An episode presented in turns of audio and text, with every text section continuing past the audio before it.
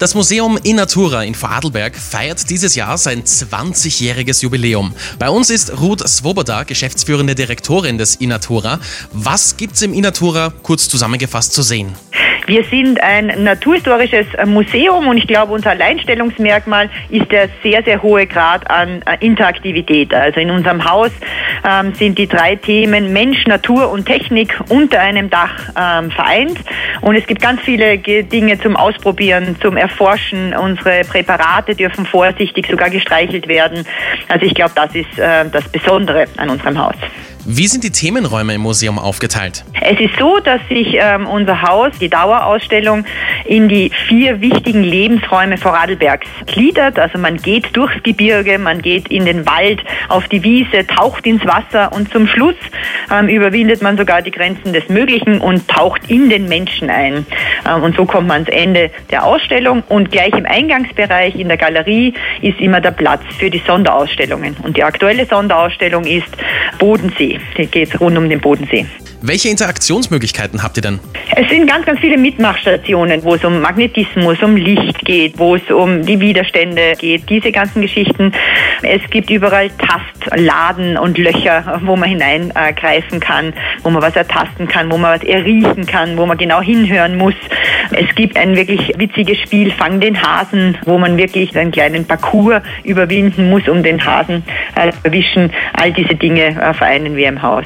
Ihr feiert ja aktuell euer 20-jähriges Bestehen. Was hat sich seit 2003 alles geändert? Was ist Ihr persönliches Highlight? Was für mich persönlich ähm, ganz, ganz herausragend ist, ist einfach dieses vertiefte Interesse der Gesellschaft, wenn man so will, da draußen an naturkundlichen Themen. Also die Menschen wollen wieder Pflanzen erkennen, ähm, ansprechen können mit richtigen Namen. Sie wollen Pilze wieder sammeln und essen und auch natürlich hier auch ganz, ganz wichtig, ähm, sie erkennen. Sie wollen, ähm, sie, sie, sie, sie schauen wieder genauer hin, was sie in ihren Gärten an Insekten ähm, finden, ähm, wollen die natürlich auch kennen, oft natürlich auch gleich wissen, äh, was sie dagegen tun können. Also dieses Interesse ist sicher sehr, sehr stark gestiegen. Wir haben unsere Fachausbildungen, egal ob es zum Naturführer, zur Naturführerin ist oder auch wurscht, ob der Geologiekurs ist, ob es die Bildkurse sind, die sind sehr, sehr gut äh, nachgefragt. Also das hat sich sicher in den letzten äh, 20 Jahren geändert. Was geblieben ist, ist die Freude an Interaktivität unserer Besucherinnen,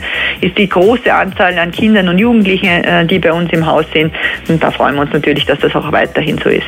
Habt ihr dieses Jahr noch nennenswerte Sonderausstellungen geplant? Die Sonderausstellung Bodensee, die läuft noch bis Oktober und äh, Mitte November kommt es dann zu einer neuen Sonderausstellung, die wieder unglaublich gesellschaftlich relevant ist. Es heißt um alles in der Welt und die gesamte Komplexität der Welt äh, mit äh, Globalisierung, mit Klimawandel, mit all dem, was dazu hängt, werden wir versuchen, in einem Wimmelbild ähm, darzustellen, einem riesengroßen, hohen, 1,50 Meter ähm, hohen Wimmelbild auf der Galerie wird das dargestellt und es geht einfach wirklich um diese, um diese Kreisläufe an, anhand von einem Handy, von Nahrungsmitteln, von der Kleidung, ähm, eben von, von der Biodiversität, von, von einzelnen Arten. Darauf freuen wir uns auch schon ganz besonders. Also die sind ab Mitte November neu zu sehen. Wann hat das Museum geöffnet? Ja, Montag bis Sonntag offen, jeden Tag ab 10 Uhr bis 18 Uhr. Außer natürlich äh, zu, zu Weihnachten und zu Neujahr. Das sind unsere einzigen zwei Schließtage. Alles klar. Vielen Dank für das Gespräch, Ruth Swoboda.